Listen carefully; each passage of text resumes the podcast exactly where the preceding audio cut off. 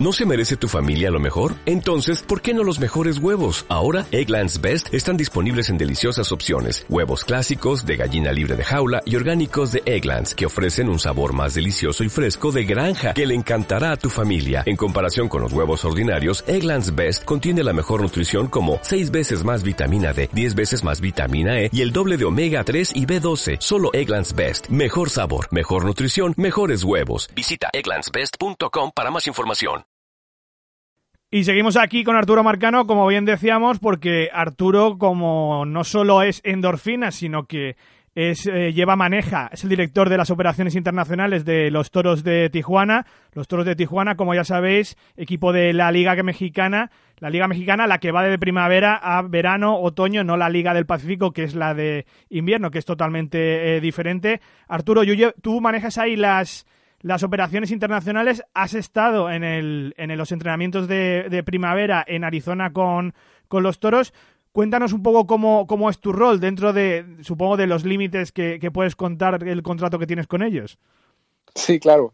Bueno, yo, yo, yo tengo una maestría en gerencia deportiva, la hice en la Universidad de Massachusetts, y parte de, de esa, de esa maestría era la, uno de los temas, una de las clases era la organización de eventos y por mi relación con, los dueños de los toros de Tijuana surgió la posibilidad este año de organizarles eh, el evento, el sprint training que hacen año tras año en la ciudad de Tucson, Arizona. Es un trabajo de, fue un trabajo de varios meses, en donde como parte de ese entrenamiento eh, tuvimos ah, casi 14 juegos con organizaciones de grandes ligas. Eh, tuvimos que, teníamos que viajar de Tucson a Phoenix o a la área eh, de Phoenix para, para esos juegos. Y también, bueno, parte de mis labores era absolutamente todo, ¿no? hotel, viático, eh, traslado, eh, alquilar el, el, sitio, la sede principal donde estábamos. Y fue muy interesante. Y, eso es parte de lo que estoy haciendo con ellos. Yo, también tengo en, el área internacional, tengo aspectos en contratación de jugadores, pero en el sprint training era, era organizar todo, eh, fue una experiencia única.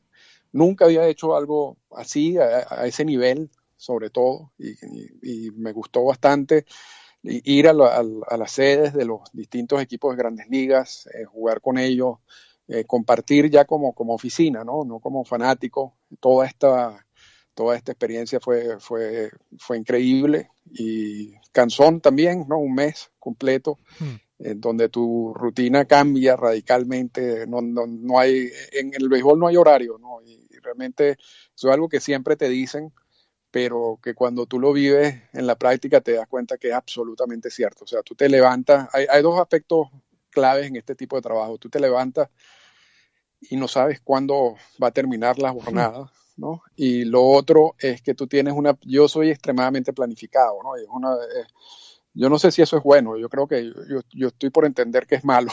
No, yo no, te entiendo, ¿eh? soy igual, soy igual, o sea, hasta el, último, hasta el último detalle. Entonces me levantaba con una planificación en la cabeza y, y a las dos minutos tenía que básicamente reestructurar esa planificación completamente, ¿no? Hmm. como si no hubiera hecho ninguna planificación el día anterior. Y ya, claro, también con la edad me ha ayudado a ser más flexible en ese sentido. Quizás hace unos 5 o 10 años me hubiera vuelto loco, ¿no? Pero hoy en día ya, ya entiendo cómo, cómo, cómo funcionan este tipo de cosas y, y, pero fue, fue interesante, Dani, de verdad que, agradezco mucho eso y el equipo, bueno, armamos un buen equipo, ya tenemos un récord de dos ganados y cero perdidos al inicio de la, de la recién iniciada la temporada en la Liga Mexicana de Béisbol y como, como, como, un aspecto, como un puente que podemos unir con lo que estábamos hablando anteriormente, está esta percepción de, que los equipos de grandes ligas ahora, cuando ven a un jugador de 32 años, 33 años, ya dicen, no, ya, ya, ya no me interesa, ¿no? Ya, ya la productividad de este jugador va en descenso, eh, prefiero sustituirlo por alguien más joven a quien le voy a pagar menos. Y entonces esa, esa consecuencia de este nuevo béisbol nos beneficia a la Liga Mexicana, ¿no? porque tenemos acceso hoy en día, no solamente a la Liga Mexicana, porque también está la Liga de Corea y la Liga de Japón como ligas parecidas, ¿no? Eh, la Liga de Japón con un, poco, un poquito más de calidad que la Liga Mexicana, pero, eh, pero no mucho en, en comparación con quizás los equipos principales en México. Eh, en México hay como dos grupos de equipos, ¿no? Los, principales y los, que están en la cola, que, quizás no tengan la, inversión necesaria para tener buenos equipos. Pero a, nivel del tope, yo podría comparar los, esos mejores equipos en México con, con, cualquiera en la liga japonesa. Y tenemos acceso a ese talento que hace años no, no estuviera allí, no estuvieran haciendo carreras todavía en las grandes ligas. Entonces son ligas, no solamente la mexicana, la coreana, la japonesa, que van a ir mejorando poco a poco, ¿no? Con esa inyección de, talento que es, que, es descartado eh, de las grandes ligas, más el talento local que poco a poco va creciendo. ¿no? es importante la Liga Mexicana, como ha dicho Arturo, ya ha comenzado, todos de Tijuana campeón en 2017.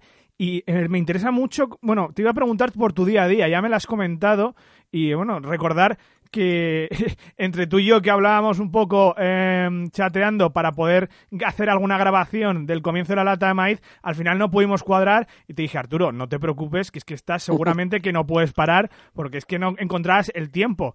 Eh, ¿Te acuerdas cuando hablábamos en Toronto lo que era la vida del periodista, ¿no? Eh, de béisbol, que iba tres o cuatro horas antes al estadio, que es cuando abren las puertas para los periodistas y que luego se va una hora o dos después porque tiene que hacer la rueda de prensa o la crónica, que al final estaba todo el día dentro del estadio. Me imagino que una gerencia eh, es algo parecido dentro del sprint training, porque no solo tienes los eventos, tienes que ir antes del evento, el autobús, el avión, lo que tengas que coger me imagino que estaríais cerca de, otros equipos de, eh, para jugar esos partidos que jugasteis con selecciones internacionales, con equipos de grandes ligas. También preguntarte cómo consigues esos juegos con equipos de grandes ligas. Coges el teléfono, llamas directamente a la gerencia le dices, oye, quiero jugar con vosotros en primavera. ¿Cómo va, cómo va todo eso? Sí, sí, y, disculpa Dani que no pudimos conseguir ese espacio. Ya sabes que sin problema. Sí, pero realmente fíjate, mi, cómo transcurrió un día. Me levantaba normalmente 6 de la mañana para ir a trotar, que era algo que, que me impuse a mí mismo. Tu espacio, ¿no? Cada día para ti solo. Sí, porque era el tiempo que tenía para mí, me servía de, para balancearme emocionalmente, si se quiere, y y, lo hice con, con, mucha constancia, como siempre lo hago en, ese tema. Después regresaba de trotar y desayunar con, con, el resto del equipo gerencial en el, en el hotel. Si había juego, normalmente era desayunar y viajar a Tucson, que era un viaje de dos horas en carretera, para llegar, normalmente los juegos eran a la una de la tarde, si llegábamos a las par de horas antes, once, once y media, para ver la práctica, después quedarnos en el juego tres horas. Luego del juego se almorzaba allá justo después del juego y después manejábamos dos horas de vuelta a, la ciudad de Tucson. Eh, llegábamos aproximadamente a las seis de la tarde. Luego tratábamos de descansar algo, pero a la noche nos volvíamos a reunir. Y posiblemente hasta 11, 10, 11 de la noche eh, eso lo hicimos la mitad de los días, porque tuvimos casi 14 juegos de los 30 que estuvimos en Tucson. E, es el horario. Cuando no había juego en, Phoenix, nos quedábamos en, nuestro centro de, entrenamientos y la única diferencia es que no teníamos que hacer las dos horas de viaje a Tucson, de ida y vuelta, o sea, las cuatro horas en carretera, pero el resto sí lo queda, nos quedamos en, las instalaciones, regresamos quizás a almorzar eh, a las dos de la tarde, después algo de descanso y después otra vez el trabajo gerencial hasta las 10, 11 de la noche. Porque la, diferencia entre los jugadores que tienen una, una, rutina de trabajo específica con los juegos, el, la parte de la, de la gerencia de los equipos es mucho del trabajo además de que tienes que estar en los juegos, ¿no? Porque es parte de tu trabajo y tienes que evaluar.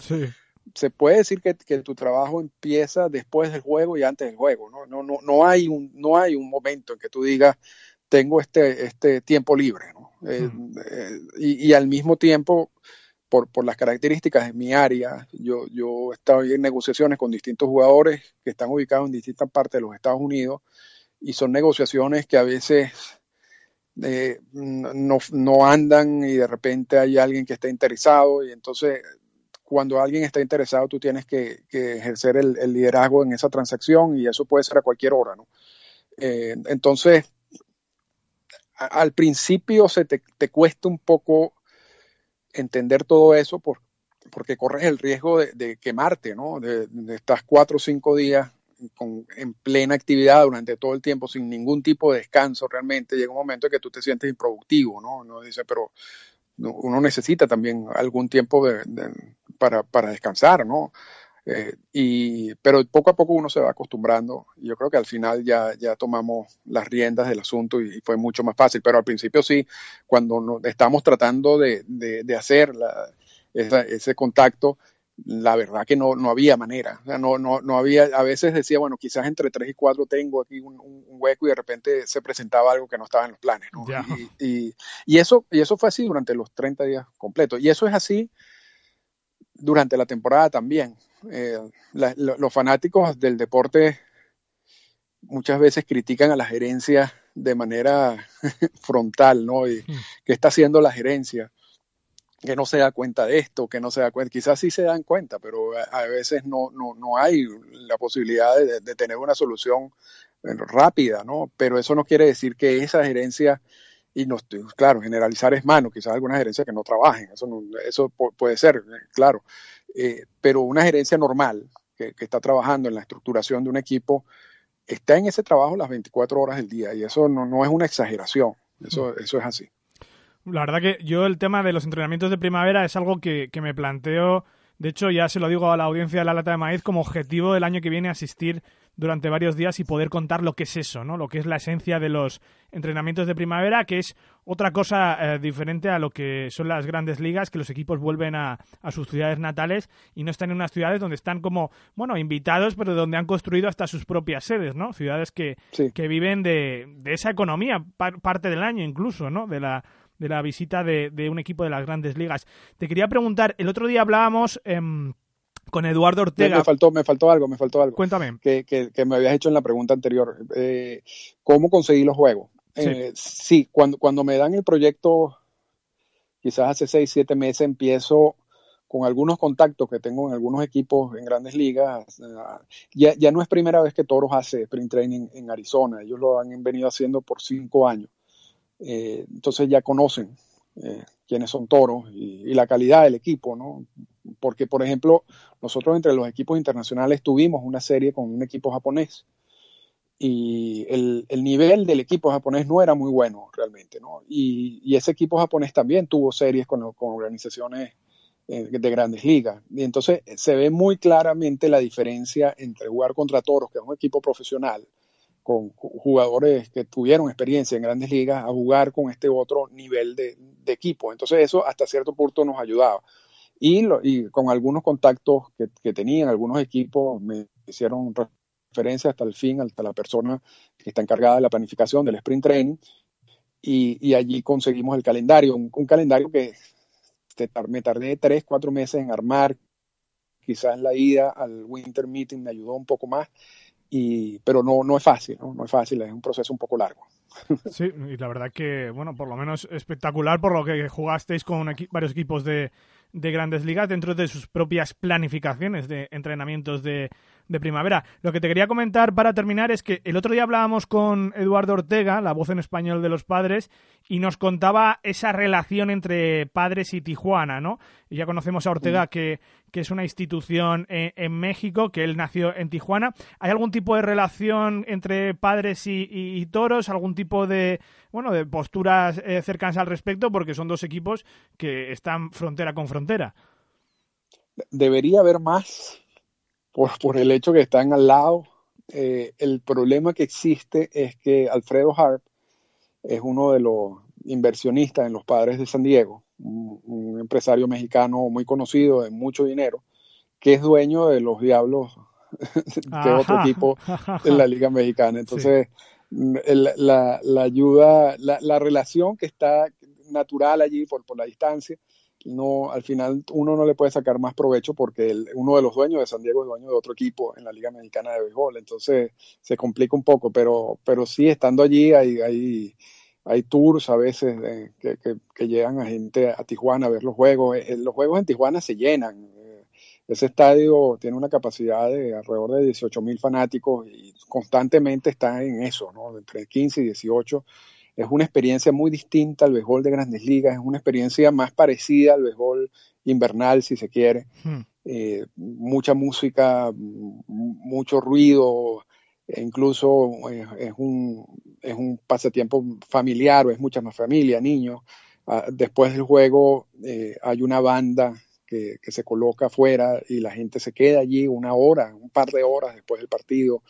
Es, otra cosa, ¿no? Es, mucho más barato, por supuesto, ir a un juego, el consumo en, Tijuana. Eh, es algo que quizás durante la temporada podemos hacer un, un, toque desde allá, desde Tijuana. A mí me toca ir, me tocará ir varias veces a Tijuana esta, esta misma temporada. Vamos a cuadrar un día ah, para, para, para, hacer esta misma, este mismo contacto, pero directamente quizás del estadio, ¿no? Y para que escuchen un poco el, ruido y, les mando algunas fotos para que lo coloquen. Sí, desde luego, yo me lo apunto ahora mismo, me parece un tema súper interesante. Hemos tratado aquí el béisbol en México, pero y desde algún estadio, pero desde grandes ligas, pero de hacerlo desde Tijuana y tal como lo cuentas con ese ambiente festivo que yo creo que puede haber desde la ciudad de Tijuana, creo que puede ser muy interesante para la lata de maíz. Arturo Marcano, de vuelta en la quinta temporada de La Lata de Maíz. Ya le podéis escuchar de vuelta en endorfinas después de, su tour por Tucson con el duro golpe a la agencia libre y al arbitraje salarial, su nuevo episodio, que desde luego si queréis, si queréis entender lo que está pasando las últimas semanas con las extensiones, con la agencia libre de este año, lo que va a ocurrir en el futuro, os recomiendo fervientemente escuchar este episodio. Arturo, que tengas un buen día, un abrazo. Igualmente, Dani, siempre a la orden aquí.